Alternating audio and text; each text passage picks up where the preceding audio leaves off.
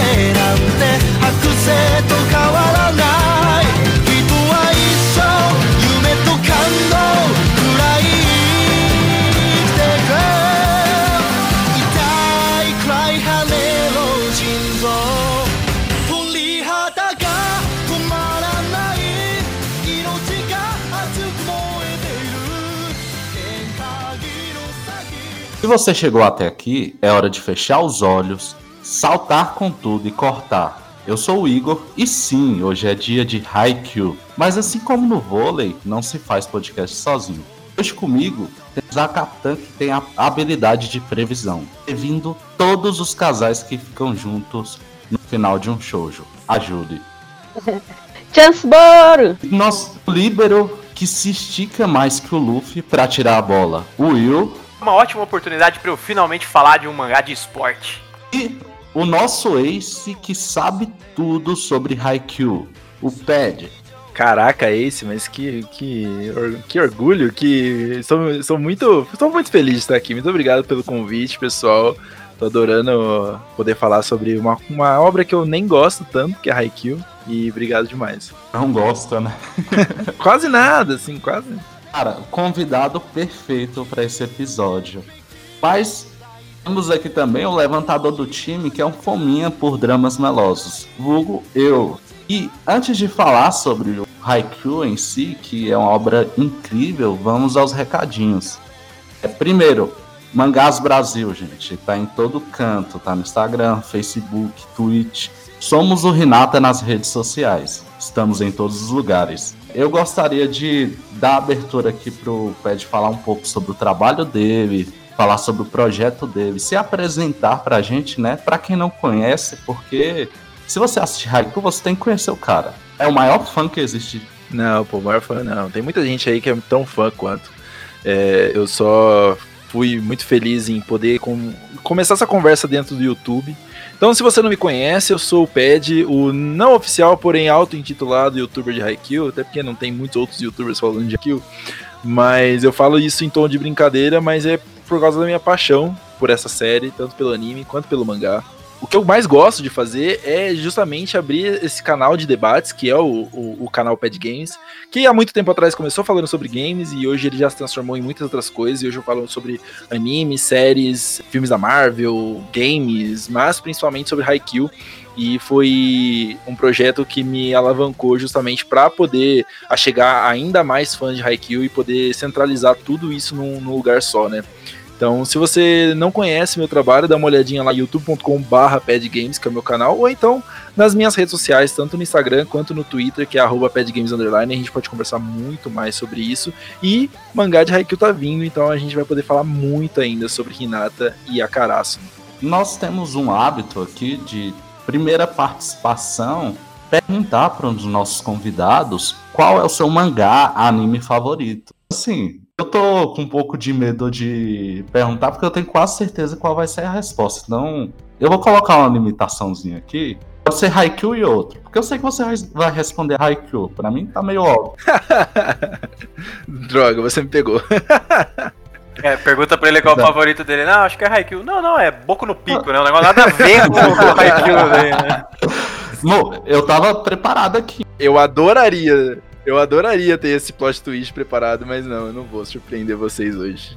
Mas assim, além de Haikyuu, né, eu me vi sendo pego por Jujutsu Kaisen, que é assim uma das obras mais fantásticas que eu comecei a acompanhar nesse recentemente, assim, que eu tô vidrado. Terminei o anime, tava ali me segurando pra poder ler, e aí eu parti pro mangá e tipo, mano, é, é sensacional assim. Aparentemente você é Shonen Boy aí igual eu, né?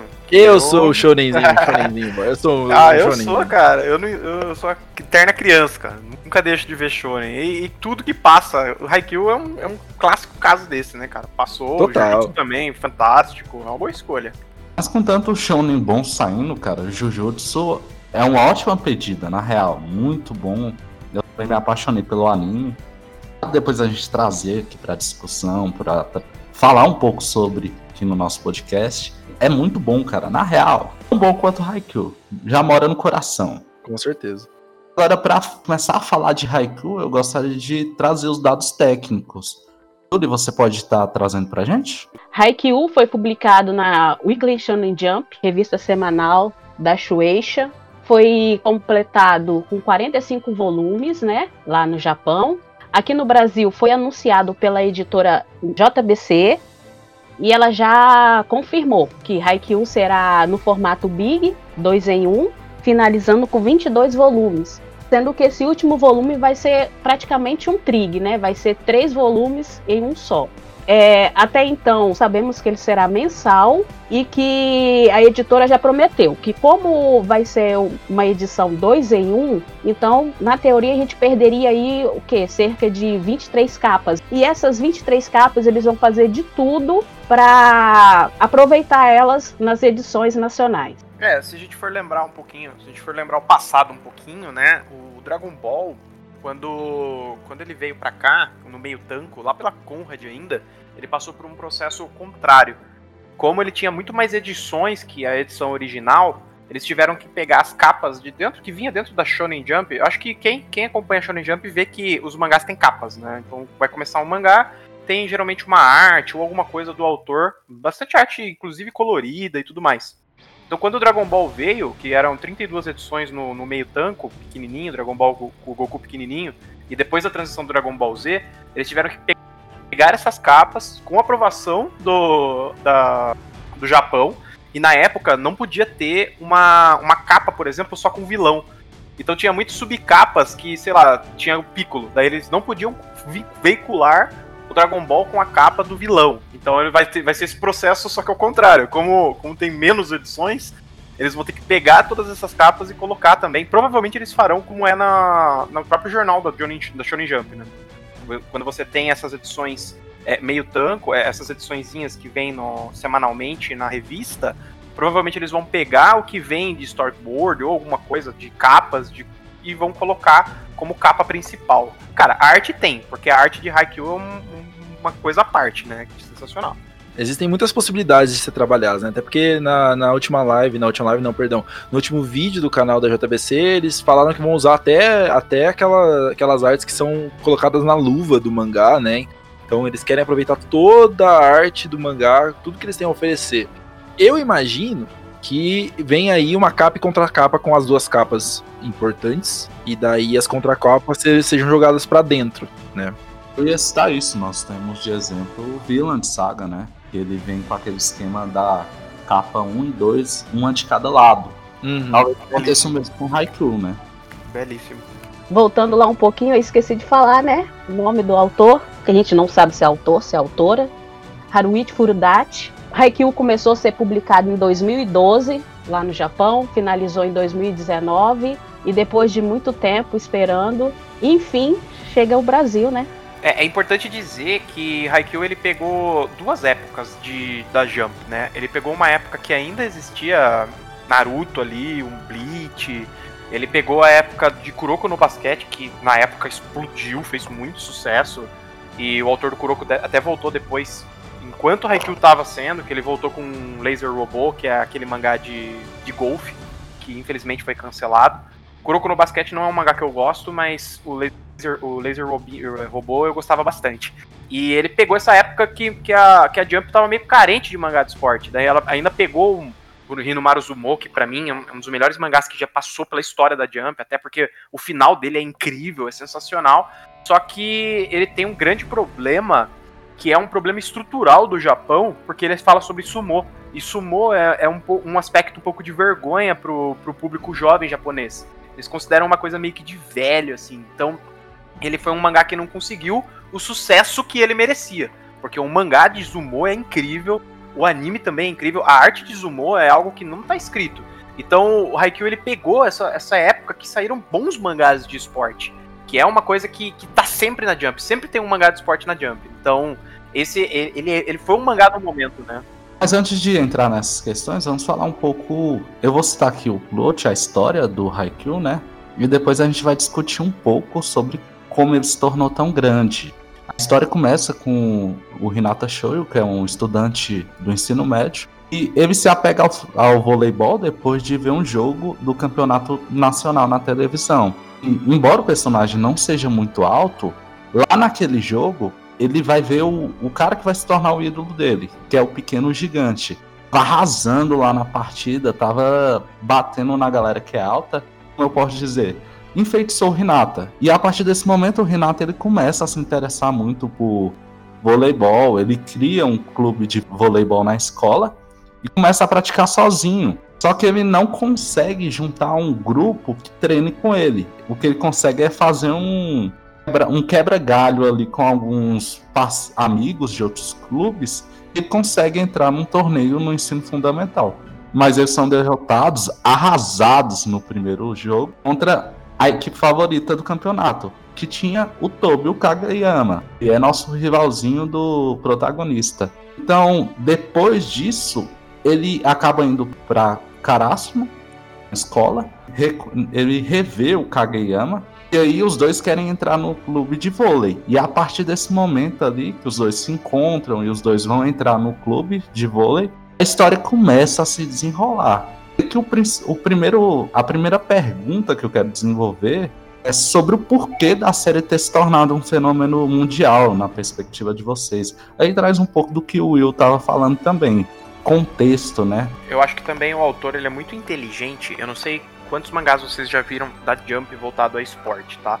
Mas se você pegar a estrutura que a Shonen Jump cria para mangás de esporte, é sempre assim. É como o vôlei ele não é tão popular no Japão, né? mais ou menos. Não é aqui como no Brasil, por exemplo. No Brasil o vôlei é muito popular. Porque é fácil, né? Jogo, jogo fácil geralmente é, é mais popular no Brasil pela, pela nossa. É, como é o nosso poder aquisitivo. O futebol, você pega dois, dois chinelos, coloca, joga. Então por isso que ele é tão popular no Brasil. E o vôlei também, você pega uma bola que pula e, e joga um pro outro, você tá jogando vôlei. Então, por ser um esporte de fácil acesso, ele acaba fazendo muito sucesso para cá. É, não necessariamente no Japão ele, eles têm um problema estrutural porque eles, eles jogam outros tipos de jogos. Né? O, o beisebol é muito popular lá, é, até o futebol americano também é muito popular lá. Já o, vôlei não é tão popular, então ele mostra, ele começa com essa estrutura de que, ó, nós temos dificuldade de montar um, um grupo tem gente interessada, mas nós temos essa dificuldade de montar um grupo. O I Shield 21 é um mangá que tem essa, essa mesma estrutura, né? O, o, começo dele. Então, ele já começa com uma forma de se fazer e, e uma forma de estruturar muito bem. Então, você sabe, é, você já começa a ver que, pela estrutura do que faz sucesso na Jump, Haikyuu tem os elementos necessários para fazer isso. Assim, Haikyuu, ele entrega muitos aspectos interessantes, assim, desde o seu roteiro, os jogos, mas para mim, o que é muito importante dentro de toda essa fórmula que Haikyuu cria, toda essa receita, e eu sempre bato muito nessa tecla, são os personagens. São essas pessoas que a Furudate, ou Furudate, né, chame como vocês acharem melhor, que ele cria ali todos esses backgrounds, todas essas personalidades, né? Ele cons ela consegue criar é, personalidades únicas e personagens muito únicos que você se afeiçoa a eles, a eles muito rápido. O Hinata é um deles. O Kageyama é outro deles. Apesar de ter muita gente que, que pode não gostar de um personagem ou outro, assim, é quase unânime que não existe personagem detestável dentro de Haikyuu, sabe? Até, até, até os, os antagonistas, que não são nem vilões, né? São apenas é, personagens que estão ali para fazer uma, um, uma espécie de barreira para Karasuno e para esses personagens. Eles têm as suas motivações, eles têm a sua, as suas camadas, os seus desenvolvimentos próprios. Principalmente o primeiro antagonista que eles têm ali, que é o Oikawa, que é um personagem muito importante para essa série, muito importante para os personagens principais. Então eu fico bobo a forma como a Furudata ela consegue criar um universo tão rico. E ela consegue desenvolver muita coisa em pequenos diálogos, em pequenos momentos que às vezes passam despercebidos e de repente voltam para você assim lá na frente, né? É, não sei até onde que a gente vai abordar da história do mangá, mas tem momentos lá no final que você dá resgata certas coisas assim no, do, da história que você fica tipo, caraca, mano, que foda. E aí às vezes ela não dá aquele momento explicativo de tipo falar assim, ah, acontece isso, isso, isso, isso, isso, isso, isso, isso. Não, ela faz um pequeno diálogo que você monta todo um universo dentro da sua cabeça e que são são dados que ela te dá que por mais precários assim e, e, não tão completos, ela ainda entrega muita coisa. E eu acho isso muito incrível. É, a gente discutiu muito, assim, principalmente eh, eu conversando com outras pessoas que leram o mangá. Quando, quando foi anunciado o final do mangá, a gente não entendia muito o porquê. Por que, que tá acabando agora? Porque assim, Haikyuu era um sucesso de vendas, era um sucesso de crítica no Japão. Tava fazendo um puta de um sucesso. Aí a gente começou a se questionar, será que a Furudata queria parar? Será que a Furudate não queria mais contar essa história? Ou ela contou tudo o que ela achava que tinha para contar? Porque você vai ver ali depois material extra, databook, e ela tinha muita informação de muita coisa que estava ali, sabe? E até mesmo que ela não apresentou durante o mangá. Então, assim, seja qual foi o motivo que o mangá acabou, e ele acabou num momento de alta, ele acabou bem, na minha opinião. Eu acho que ele poderia ter desenvolvido um pouquinho mais, mas eu acho que ele acaba muito bem. E mesmo assim, a Furudata tinha preparado um universo sem igual, cara. Você começa a ler os dados extras e você fica bobo, sabe? Você fica de cara com quanta coisa interessante ela me coloca de informação extra. Eu acredito que Haikyuu, ele acabou de uma forma bem orgânica. Eu concordo com você que realmente tinha mais espaço para você trabalhar e tudo mais. Mas se você pegar os grandes mangás que finalizaram, eu vou dar, eu vou dar, vou dar três exemplos, tá? Rapidinho. Se você pegar três mangás que finalizaram e, e são de esporte, são voltados para esporte, você pega dois mangás que finalizaram muito bem no seu auge e você pega um mangá que ele, ele tava no auge dele e daí teve uma pequena escorregada e daí ele derrapou. Um deles é Slandunk, tá? O Slandunk ele é um mangá que ele foi pro auge, ele teve o auge, ele vendeu. Na época, ele, ele era detentor de recorde de, de maior venda de, de volume único. Depois foi batido por One Piece, depois chegou também o Demon Slayer pra, pra brincar, né? E acabou bagunçando tudo. Mas o Slandunk ele acabou no auge dele. E ele tinha muita coisa ainda para você continuar. Né? Quando, quando você termina o mangá, você fala, não, cara, quero ver mais disso. E agora? O que, que acontece? É, o próprio Zumo, que eu citei aqui, ele também acabou no auge. Ele não vendia para um caramba, mas também não era um mangá que dava prejuízo para Jump. Era um mangá legal que ficava. E o outro é Eixo de 21. Ele, ele era um mangá que explodiu, fez muito sucesso, trouxe dois mangakas incríveis, que um hoje desenha One Punch Man e o outro hoje escreve Dr. Stone. E, ou seja, excelentes, né? Estão aí até hoje. E, e, eles tiveram esse problema. Eles finalizaram um arco, que era o arco do Christmas Ball, que era um arco que todo mundo queria muito ver, e depois eles tiveram a contenção com o arco do Mundial, que não tinha necessidade. A, a, gente poderia ver, porque, pô, vamos ver o mundo agora, como é que é e tal. Só que foi muito desnecessário e caiu. Tipo, não é a mesma qualidade da obra e tudo mais. Talvez, hoje, com a maturidade da Jump, eles enxergaram que seria interessante contar, mas não contar uma história também é contar uma história. Então eles podem ter deixado esse auge, ter deixado com esse gostinho de quero mais, para quem sabe no futuro não ter um retorno, ou vender mais databook, ou fazer remakes pelo anime, ou algo relacionado. Pois é, é, foi assim, foi muito triste terminar essa história, acompanhar essa história, é porque a gente estava muito envolvido e a impressão que ficou para mim, pelo menos, é que foi um pouquinho acelerado esse final, que tinha muita coisa interessante ali. A, a, o próprio o arco final, ele traz muitas coisas legais, muitas coisas interessantes. Aí fica naquela, né? Fica um pouquinho daquele egoísmo, tipo, eu, quero, eu, queria, eu queria ver mais, sabe? Eu queria ver um pouquinho mais como fã. Como, como uma história contada, para mim, encerra de maneira perfeita, assim. Deixa eu só fazer uma, uma, uma adição ali que o Will falou ele comentou de fechar no auge. É, até corrigindo, porque eu falei que Haikyuu acabou em 19, mas Haikyuu acabou em 2020. E 2020 a Jump marcou com quatro, quatro finalizações, assim, né? Foi, foi mesmo. Mangás que estavam lá em cima, tipo The Promised Neverland acabou em 2020, Haikyuu acabou em 2020, Yuna acabou em 2020 e Demon Slayer Tipo assim, eram mangás, né, que, que vendem, tem a sua fanbase ali, igual Yuna, que tinha o pessoal que curte Demon Slayer, que tava depois do anime, já tinha era sucesso de venda, que a Jump não estava conseguindo é, reimprimir mangá porque já chegava e já acabava. E tipo assim, se você vê, você tá no auge e seu mangá acabou.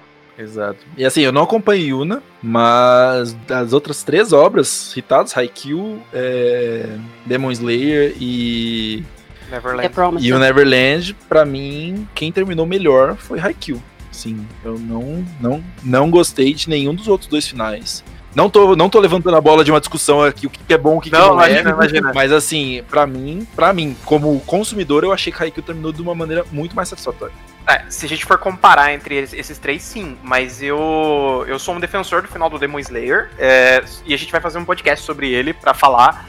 E eu estarei lá defendendo unhas e dentes de qualquer ataque. pode xingar no Twitter, pode falar o que for. Pai vai defender aqui, porque eu já vi muitos finais. Eu, eu, assim, eu já li, eu li praticamente todos os mangás da Jump depois de 2004. Então eu vi muita merda, vi muita coisa boa. E o final de Demon Slayer não está nas coisas ruins. Não é tão um ruim. final legal. É um final bacana, é um final ok, desenvolvido. Eu vou defender em um, em um futuro episódio aí. Vocês vão ver só. Mas o, o, final de, o final de Neverland, pelo amor de Deus, o final de Neverland é uma sacanagem, cara. Vou tomar banho, aquela coisa. Ah, porra.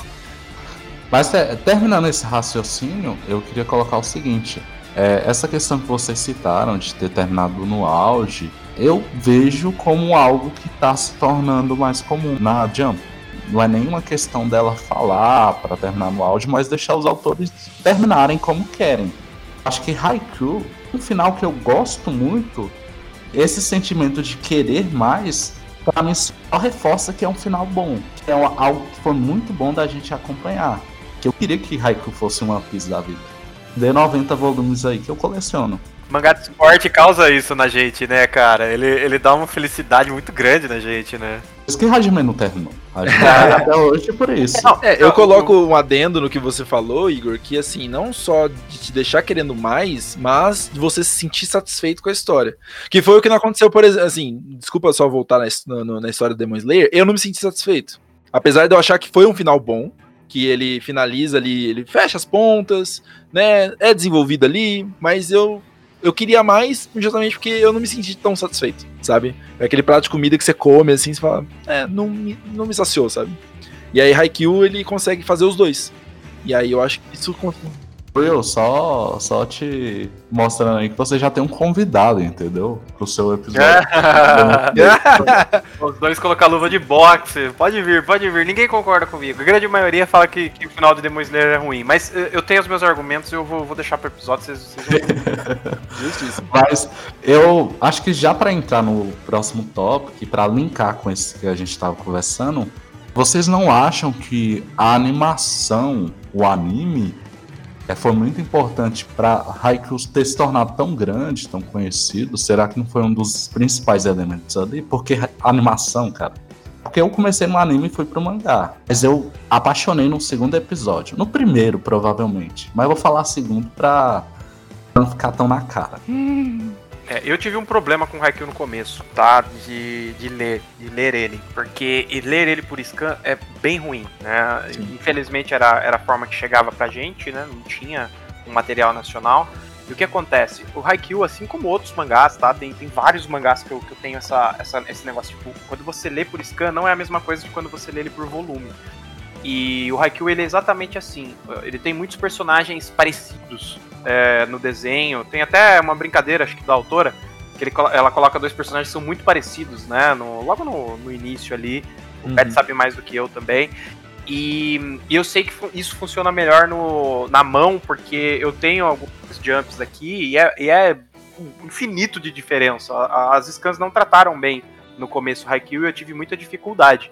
É, eu lembro que eu, quando eu cheguei lá pelo capítulo 80, quando eu, eu acompanhava semanal, eu dei uma pausa, daí eu voltei lá no 130, daí alcancei o 130, daí dei uma pausa, daí quando chegou no 160, fui atrás de novo, daí peguei e fui até o fim.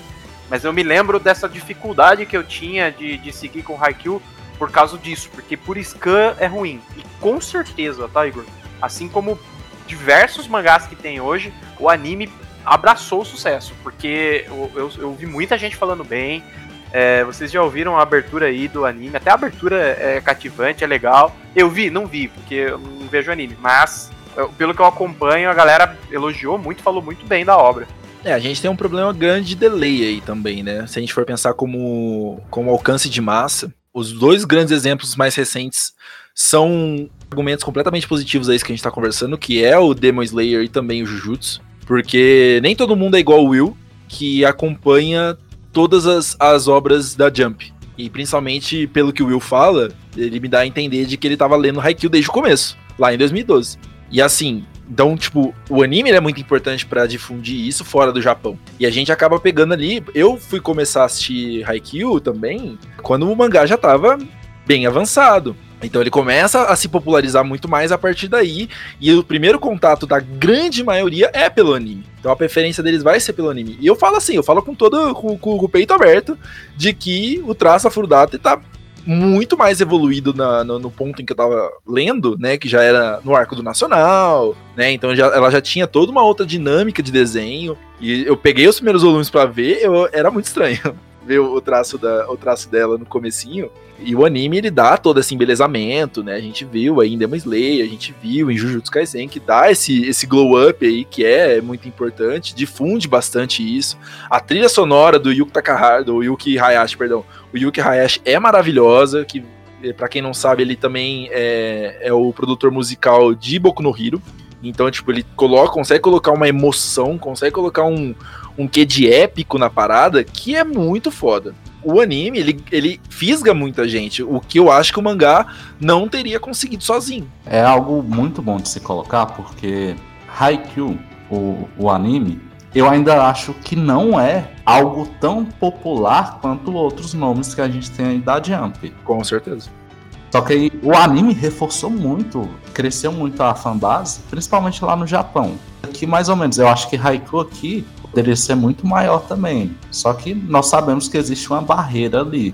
Com certeza. A questão do, do anime de esporte em si. A principal barreira é essa. A principal barreira é, o, é, é ser um mangá de esporte. Sempre foi. Sempre foi. Sempre vai ser uma vertente. Ele sempre vai ser. Esses mangás acabam sempre sendo a segunda leva da Jump. Uhum. Que eles não cancelam, que eles investem, que sabe que vai vender mas a, a, atenção, tipo, praticamente tudo faz sucesso, né? É, quando, quando explode um mangá da Jump, ele, ele faz, vai fazer sucesso, independente do mangá que for. Mas sempre, ele é sempre considerado uma segunda vertente pro mundo, né? Por causa disso mesmo. Porque mangá de esporte tem essa, essa limitação. Ele, ele tem um tempo que ele, ele vence, tem muita gente que não gosta, porque não tem batalha, né? Não tem, em tese não tem luta. A luta é o que tá no campo, é o que tá acontecendo ali. Só que ele é empolgante. É, é, é igual filme de, de, esporte, quando tem aqueles Coach Carter, tem treino pra vida, ou alguma coisa que tem a ver com esporte. É sempre uma coisa que empolga muito e gera um hype. Então eu acho que tem essa grande limitação. Eu acho que o anime conseguiu com certeza quebrar essas barreiras porque dá a sensação de movimento. É, quem não tá acostumado a ler mangá, porque para mim o mangá passa totalmente a sensação de movimento. Eu, eu, praticamente, praticamente não vejo anime, já falei isso aqui. Eu acabo acompanhando todas as coisas pelo mangá, eu acabo, pô, me emocionando ou tendo essa sensação de movimento, principalmente quando o autor consegue passar. E o autor barra autora do Haikyuu consegue fazer isso, tá? Ele, ele passa de uma maneira absurda, assim, para mim.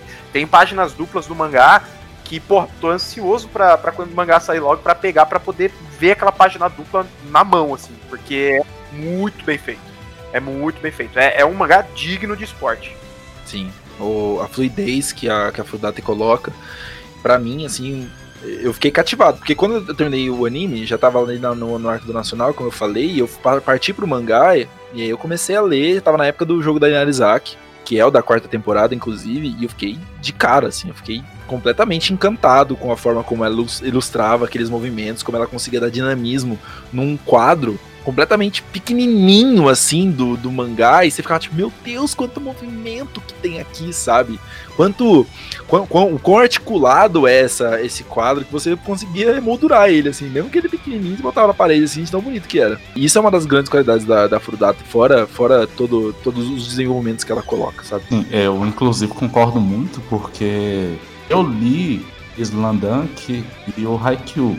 É, os outros foram mais animes de esportes. O Will é o cara dos mangás, eu provavelmente sou o cara dos animes, assistindo coisa quanto possível. Algo que eu gostei muito em Haikyuu, e que é algo que eu gosto muito em Slandunk, é essa fluidez, essa ideia de como você realmente parece que você tá no jogo, é, parece que você tá vendo os movimentos. Eles se conectam muito bem. A arte pode ser diferente, e a arte de, é, da Afrodite ali no final eu não acho uma arte ruim, é uma, uma, arte legal. Eu sei que os primeiros a galera fala que não é tão legal, mas ok, ela melhorou. Ele ou ela. Ali pro final, cara, a fluidez é, é algo muito bom, algo que funciona muito bem. É, inclusive, quem tá vendo o anime, tá em dúvida de comprar o mangá, compre, porque vai ser uma experiência muito boa. Você vai ter lá, né, cara? Eu, eu terminei, eu, eu não imaginava que ia vir para o Brasil. Então, eu olhei, eu consigo imaginar na minha estante ali.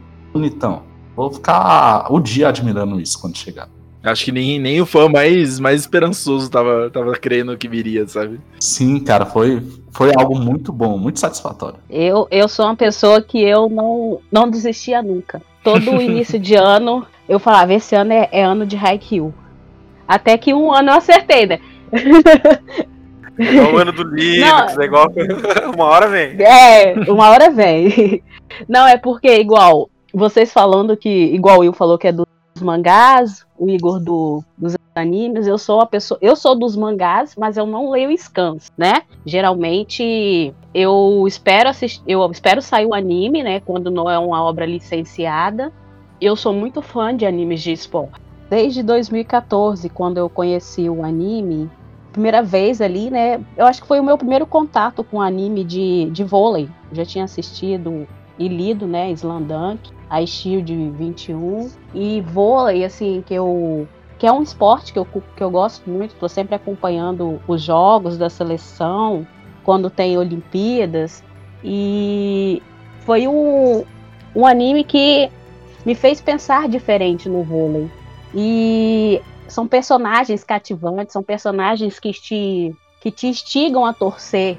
Tem aquela, aquela. passa aquela emoção. E desde 2014 eu tava lá na torcida, que viria, naquele ano viria, naquele ano viria. E foi vindo, foi vindo, até que chegou que 2021, enfim, a equipe foi anunciada no Brasil. E dá para perceber que a Jump ela foi bem estratégica, né? Porque tinha, tinha um mangá shoujo que é, foi, ficou bem famoso, que é o Crimson Hero, que é feito pela, pela Takanashi Mitsuba, que era referente a, a vôlei e tal, e ele terminou em 2011. Então, quando ele finalizou, daí logo depois, vocês veem que ele fazia muito sucesso na revista, né, que era uma, é uma revista rival da, da Jump, e quando, exatamente quando ele terminou, no outro ano, pum, vem Haikyuu pra, pra obra. Isso provavelmente foi uma estratégia da Jump, uma estratégia do próprio autor, para que eles não tivessem nada que pudesse combater ou ser comparado, porque você acaba comparando, né, quando, quando sai uma obra. E daí 2012, puta, explodiram, acho que é o maior mangá da história de vôlei, não, não tem nenhum que supere. Inclusive, é, vai sair outro agora, não vai? Eu, é na Jump?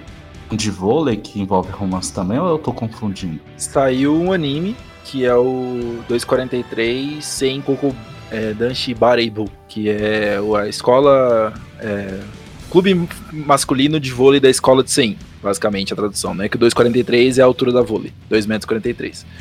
E ele ah. é um anime que adapta uma light novel, que ele é um romance, e ele é bem. Ele tem uma pegada muito mais dramática, assim. O foco dele não é tanto nos jogos. É bem mais na relação desses personagens mesmo, assim. Nos dramas pessoais, familiares, a tipo relação dele. Tipos da Nunk. Cara, é, pegando um pouco do que falaram, eu fico num raciocínio aqui. Será que não tem essa abertura para Haikyuu se tornar ainda mais popular? Ele vai, final, ele vai finalizar na próxima? Deve ter uma, uma ou duas temporadas ainda, né? É, eu, Dependendo do número de episódios. Se eu, eu, eu, eu, prospectei assim, eu dei uma teorizada de que se for mais uma temporada de 25 episódios, que é o padrão, daí acho que a gente vai para mais duas.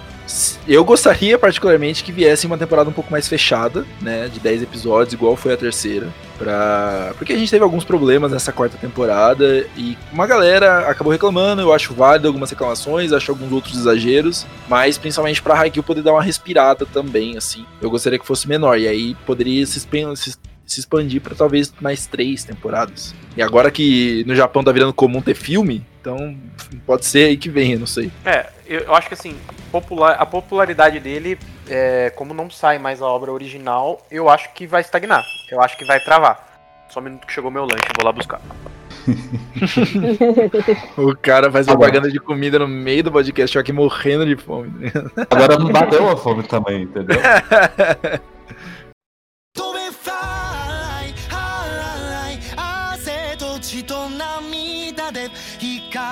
今全部全部を切っ去って飛べフライ高くさ最果ての未来へ。傷だらけの若鳥が空を睨んでる低空飛行する奴らが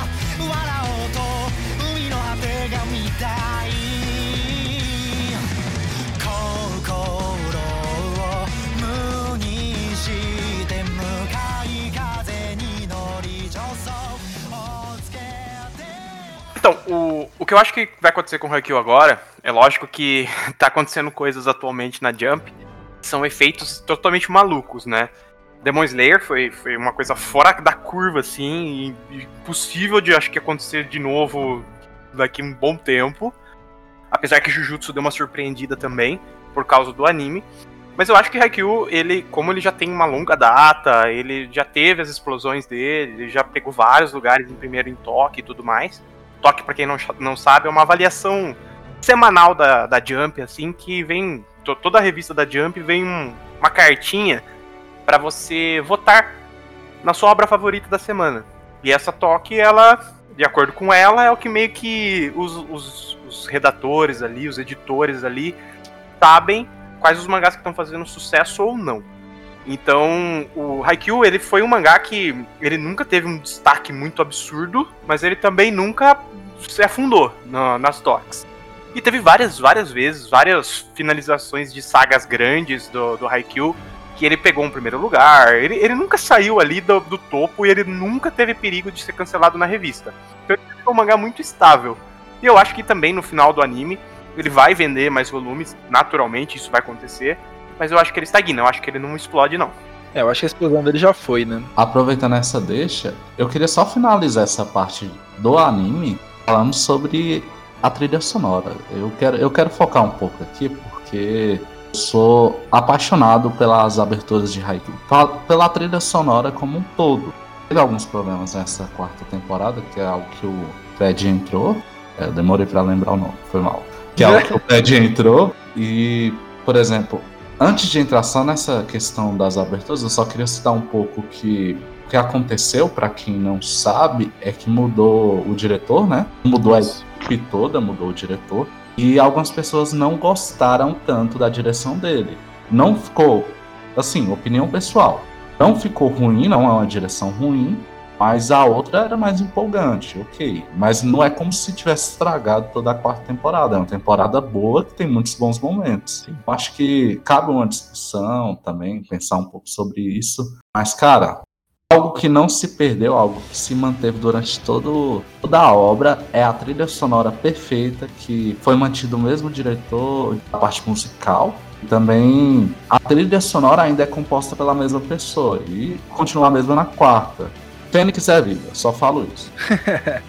É, a quarta temporada, ela teve muitas mudanças ali que não agradaram muita gente, e eu acho que é completamente válido todas, tudo que foi ponderado, sabe?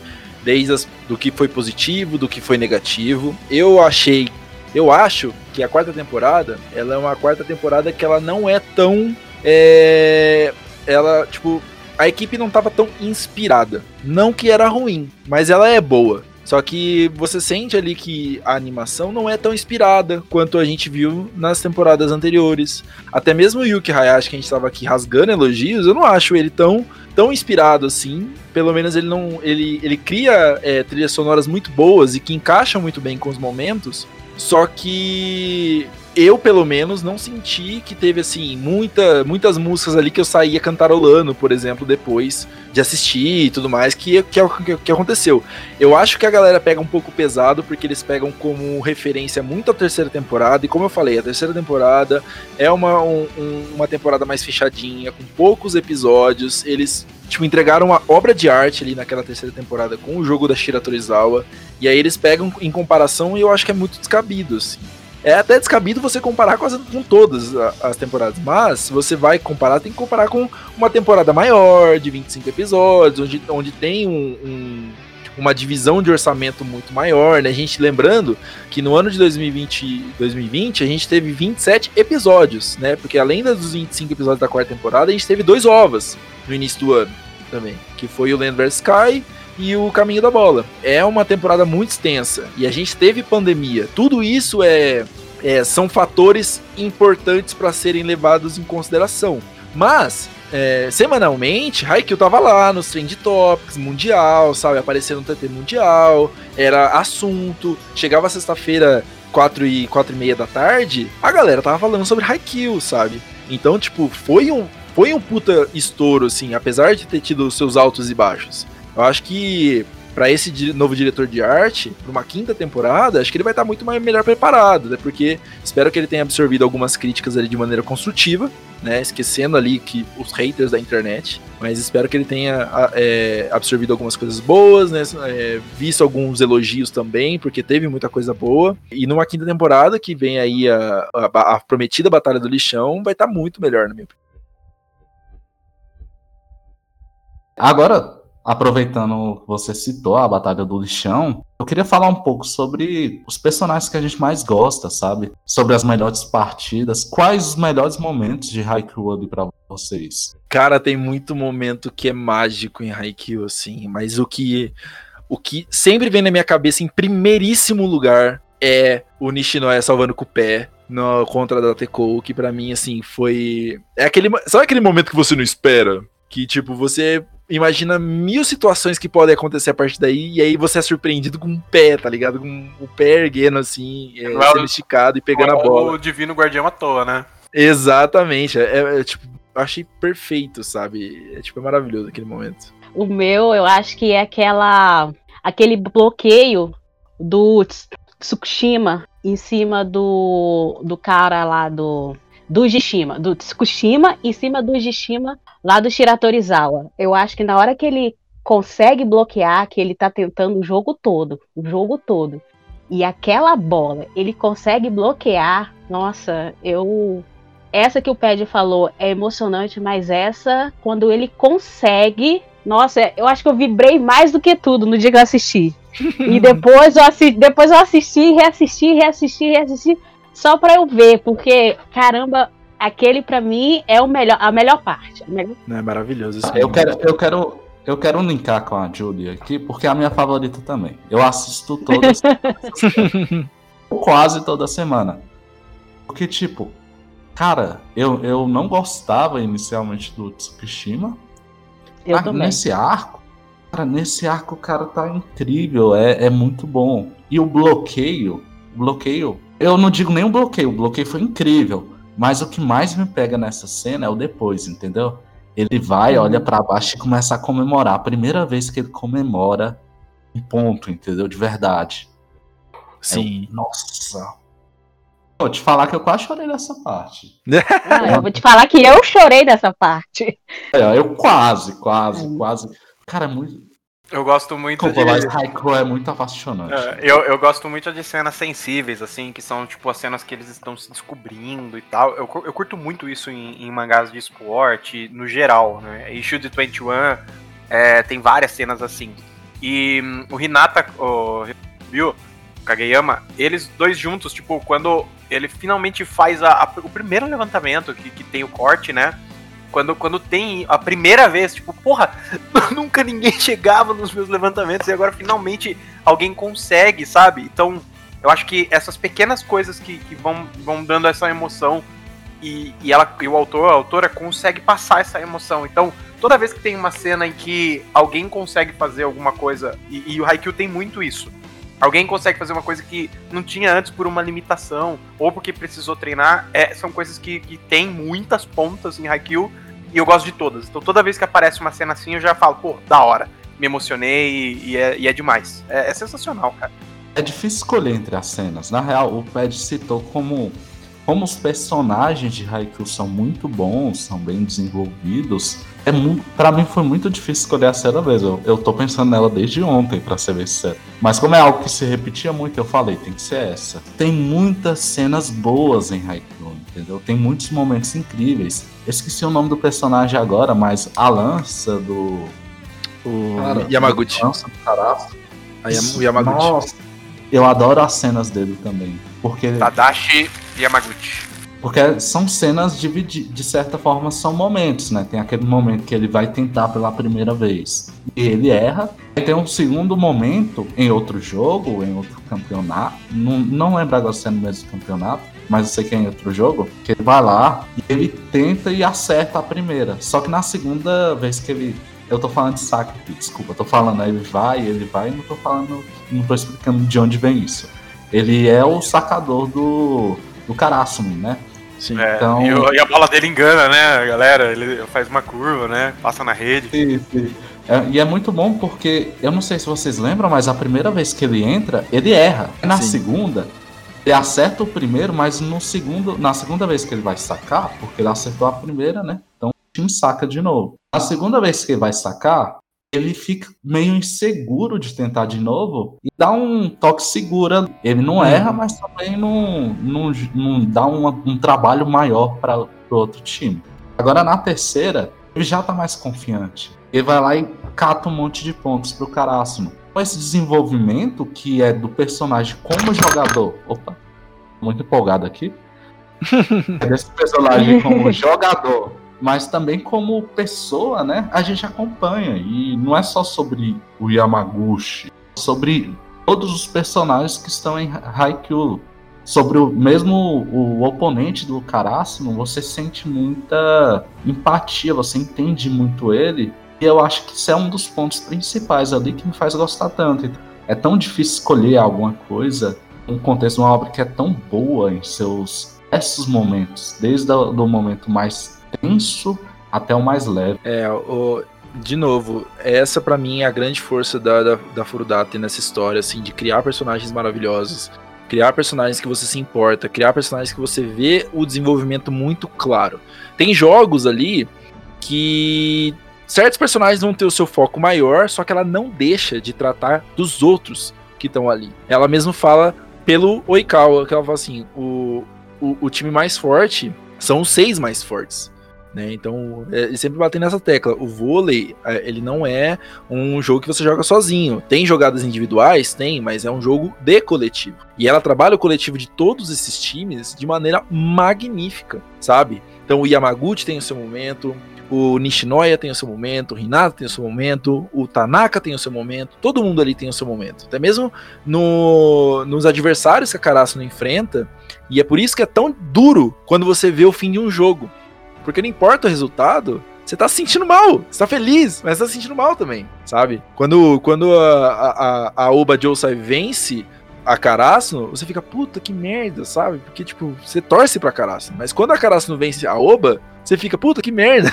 Eu gostava da Oba, sabe? Você, você, é, você vai vendo ali o desenvolvimento deles também, porque eles também vão crescendo junto com a trama. Então, tipo, é muito gostoso de acompanhar. Por isso que você que estiver ouvindo esse podcast, é, não tenha medo de tentar Haikyuu, porque assim, pode ser que você não goste de anime de esporte e tudo mais, só que dê uma chance, porque Haikyuu, ele consegue ser uma obra que abrange muita gente, não só aqueles que gostam de animes de esporte. Eu não era é, de assistir animes de esporte antes. Haikyuu foi o primeiro anime de esporte que eu peguei para assistir de fato, assim. Super Campeões não conta muito, porque Super Campeões é coisa, da, da é coisa nostálgica da, da, minha infância. E eu não peguei para assistir, assim, episódio a episódio, episódio. Era coisa da, de assistir na TV. Então Haikyuu foi o primeiro que eu maratonei, que eu assisti, e hoje ele é o meu, o meu anime mangá favorito, sabe? Então, tipo. É, ele, é, ele é um grande mangá, ele arrebentou na Jump, merece, assim, cada ponto que ele tem. E eu acho que ele é uma ótima até porta de entrada para quem queira é, conhecer mais mangás de esporte, para quem queira ver mais mangás de esporte. Eu, sou, eu sempre fui um defensor é, desse, dessa, desse gênero no Brasil, de vir para o Brasil, porque é algo importante. O brasileiro gosta de esporte eu acho que valeria a pena. Eu, já eu tive várias conversas com o Cassius na época que ele estava à frente da JPC. É, conversamos, inclusive, no, acho que em algum Anime Friends, em algumas Comic Cons. E sempre perguntei pra ele, falei, cara, formato tri aí, formato big, dá para trazer, dá para trazer. É, ele já esteve aqui também, a gente conversou até sobre Hajime, né? Quem sabe um dia existe uma possibilidade de vir em um formato triplo e tal. Não me ilude, não. não, não me ilude, não, cara. Hajime, Hajime, assim, é o meu mangá de esporte favorito. Eu tenho o Slandunk tipo, lá em cima, ele tá lá também, no top 3, e Ishu Chantuan, já, já citei algumas vezes. Tem algumas outras pérolas incríveis ali no meio. É, e é impressionante, por exemplo, que no Brasil, no passado, nós tivemos um mangá de esporte, que é, é ele é esporte, mas não um esportezinho, é esporte mental, mas que existiu aqui, que foi o Ricardo Nogô, que ele veio pro Brasil pela JBC, saiu inteiro, não foi cancelado, saiu bonitinho, certinho, todas as edições, e assim, e, e ele também é, é, é, um mangá que você lê assim, você fala, absurdo. Tanto que o Sai, é, que é um dos personagens lá, e o próprio Ricardo, que é o personagem principal, são personagens que sempre aparecem em capas comemorativas da Jump e tudo mais. E, então, assim, o mangá de esporte ele tem muita coisa, ele tem um, tem um universo, assim, para vocês conhecerem, para vocês verem. Tem obras de artes, assim, espetaculares, Koku no Hito, é, ou seja, tem existe uma, um universo de mangás de esporte. se você não conhece, se você tá conhecendo através de Haikyuu, dê uma chance para outros, porque, cara, com certeza você vai se apaixonar por esse universo, porque ele é muito empolgante. Tem muita coisa. Tem seinen, tem shoujo, tem shonen, tem coisa, cara. Pode ir que você não vai se arrepender.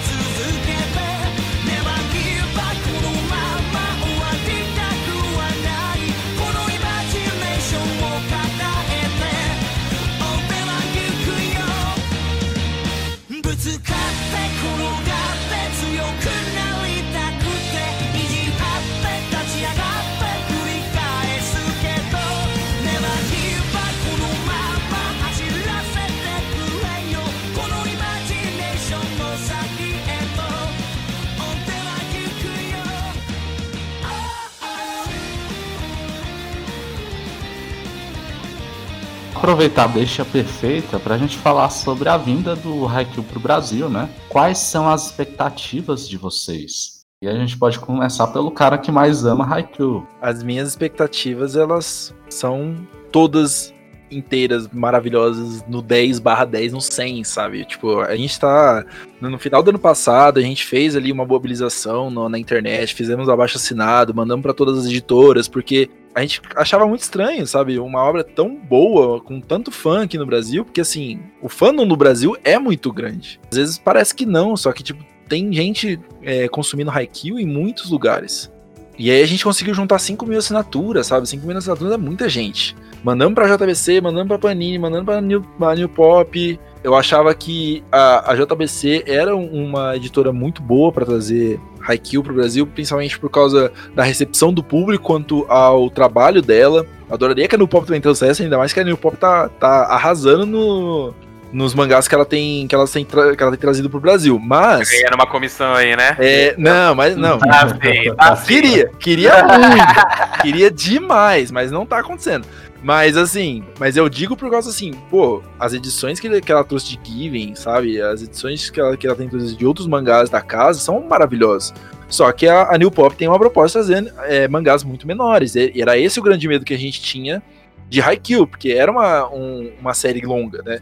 45 volumes, mais de 400 capítulos.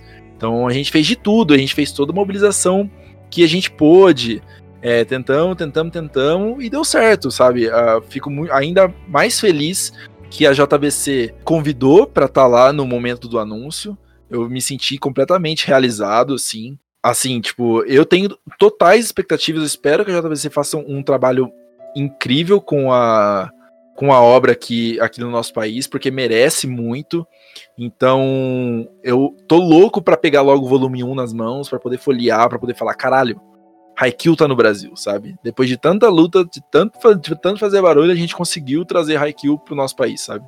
É, e é aquilo que você falou, né, cara? É um mangá que eu nunca entendi, não faz sentido nenhum ele, ele não ter vindo antes. Mas foi, né? Agora repararam o erro, vão, vão trazer.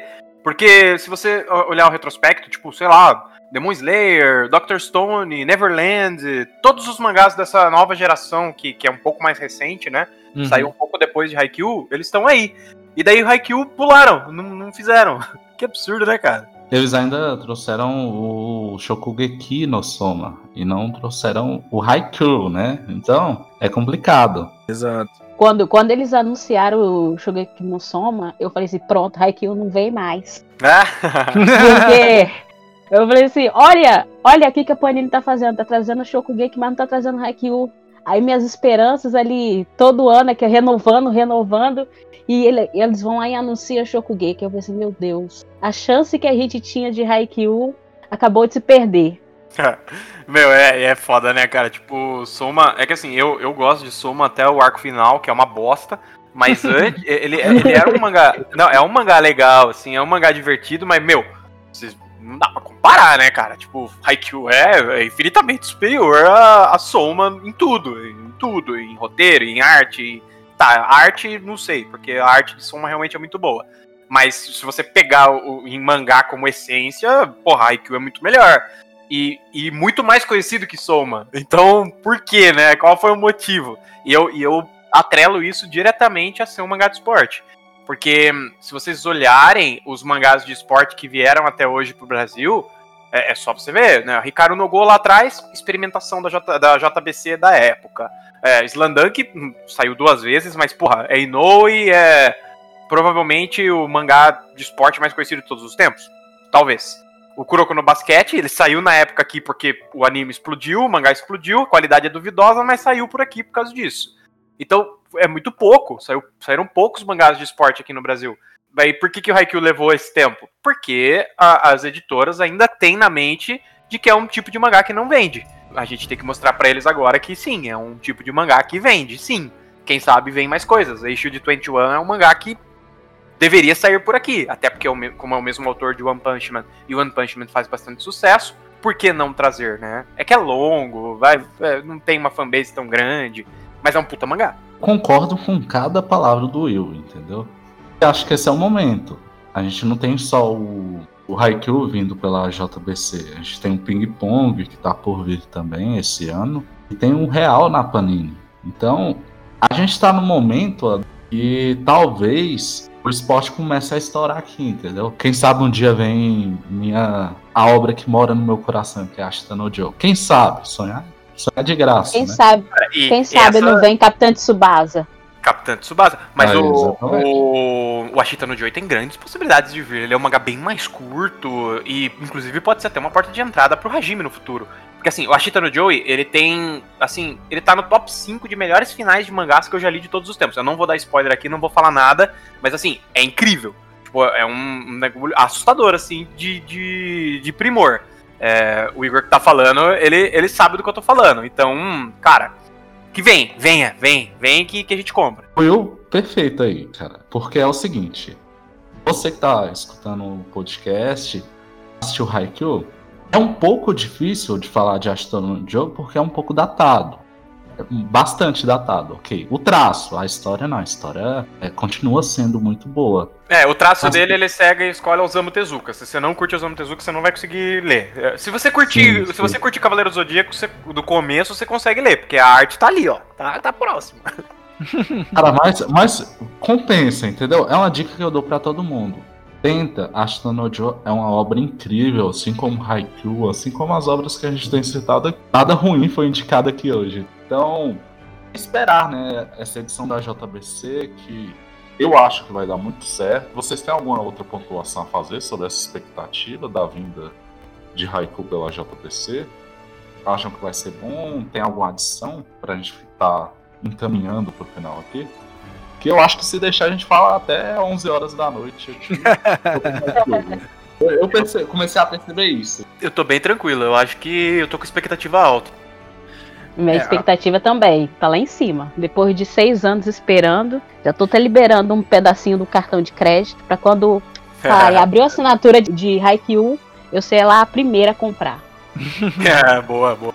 É, eu acho que é importante falar aqui para quem estiver ouvindo também, não só como a expectativa é boa, mas também é importante apoiar, né? Que finalmente veio, então é importante apoiar. Se você puder, a gente sabe que a gente está numa realidade hoje que é bem difícil o, o que está acontecendo no, no, Brasil, o preço tá, tá muito alto, não vai fazer uma loucura. Só que se você puder apoiar, apoie. Vai ser muito importante para a obra. É bom reforçar isso e também dar uma dica, porque, por exemplo, o Haikyuu vai sair aqui no Brasil mensal. Só que para quem não conhece tanto do mercado, a JBC tem um esquema de reposição melhor que, por exemplo, a Panini, então não vai esgotar tão rápido.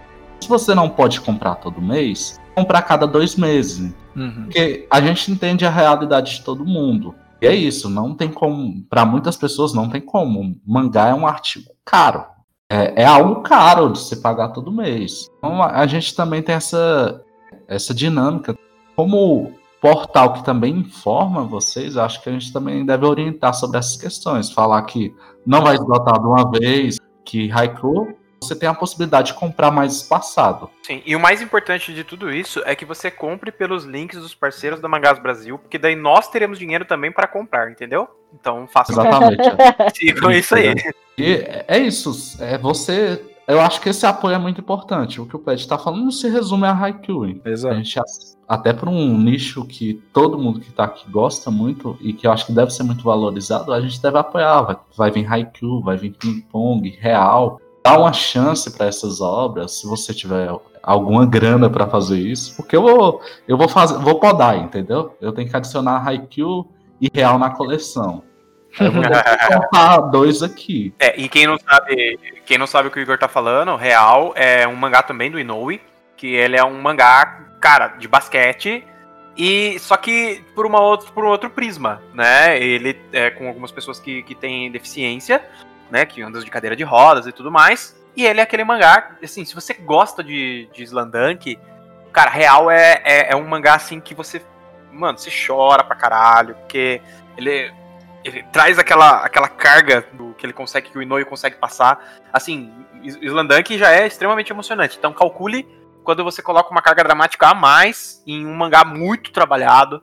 Ele é um mangá que constantemente entra em atos justamente para estudo do autor, para leitura sensível. Quem não sabe o que é leitura sensível, é o ponto de vista de alguém que realmente tem um problema para que ele seja transportado para uma obra. O, o que, que geralmente é isso? Ah, quando um autor, quando é um homem que vai escrever sobre o ponto de vista de uma mulher. Passa por um tipo de leitura sensível para ver se você não tá falando merda. Né? Assim como um branco escrevendo sobre alguém negro ou algo relacionado. Então o Inoue ele passa por muitas pesquisas para entregar esse mangá. E com certeza nós vamos fazer um episódio real. Quero trazer o Léo aqui, abraço Léo, para falar sobre Real e Vagabond. Para finalizar, eu gostaria de saber quantas mangas vocês dão para Rai. Podemos começar pela Julie, nossa capitã. Olha, acho que a espera foi longa e quando eu pegar em mãos, né, enfim, terei Haikyuu E Haikyuu é assim, ele tem tudo no mangá que eu gosto. Só faltou o shoujo. Só faltou aquele, aquela pitadinha de shoujo para finalizar com 100%. Mas como eu sou muito apaixonada por esporte, por vôlei e por Haikyuu, Haikyuu merece 10 mangas. Ah, não tem como dar uma nota diferente do que 10 mangas. Se eu pudesse, eu daria 11. Essa, essa obra, assim, ela me conquistou de uma maneira muito, muito pessoal. Foi muito importante para mim. Eu, há muito tempo, eu não me sentia tão envolvido com uma obra, assim, seja anime, mangá, quadrinhos, filmes, séries.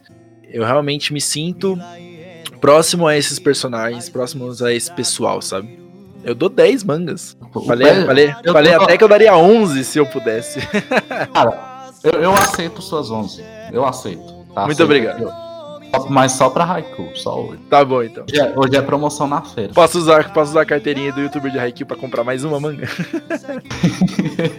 não, a promoção é você compra 10 mangas e ganha uma. Cara, eu gosto muito de Haikyuu. Talvez eu não goste tanto quanto, quanto vocês mas eu ainda gosto muito. É, eu acho que ele é um mangá que tem só a arte do começo dele e algumas vezes dá uma escorregadinha, mas nada absurdo. Eu gosto, é uma obra que prende, é uma obra com personagens extremamente cativantes e é mangá de esporte, né? E mangá de esporte para mim sempre vale a pena.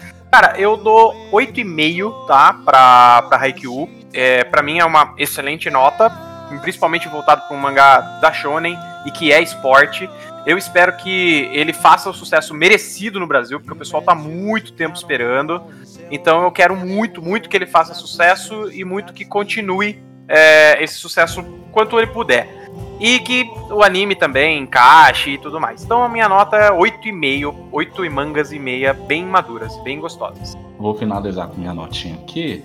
Só queria colocar que eu espero que lançamento de Haikyuu aqui seja um, um salto para esse mercado, para que nós tenhamos títulos cada vez mais interessantes. Haikyuu já é, é uma conquista incrível, então estou muito satisfeito. Vou dar minhas nove mangas aqui, porque infelizmente Ashita no Joe é, é, uma parada que toma tanto espaço na minha vida que só ele ganha o meu 10. Assim, não é. Na... Eu vou defender Ashita no Joe sempre por aqui, desculpa, mas é, uma, é amar demais, sabe? Esse é o problema. Esse tá é perdoado? Justíssimo, justíssimo, justíssimo. Tá perdoado já. Eu queria então agradecer a participação de todos, em especial o Ped, nosso convidado que, como eu falei, foi o Ace aqui, cara. Sabe tudo de Haiku, não errou uma bola. Ah, muito obrigado. Eu agradeço muito o convite de vocês. Tava muito ansioso para esse papo aqui. Toda a oportunidade que eu tiver para falar de Haikyuu, eu estarei lá de, de, pron de prontidão com, com os meus saques flutuantes ou então até mesmo com os meus levantamentos precisos.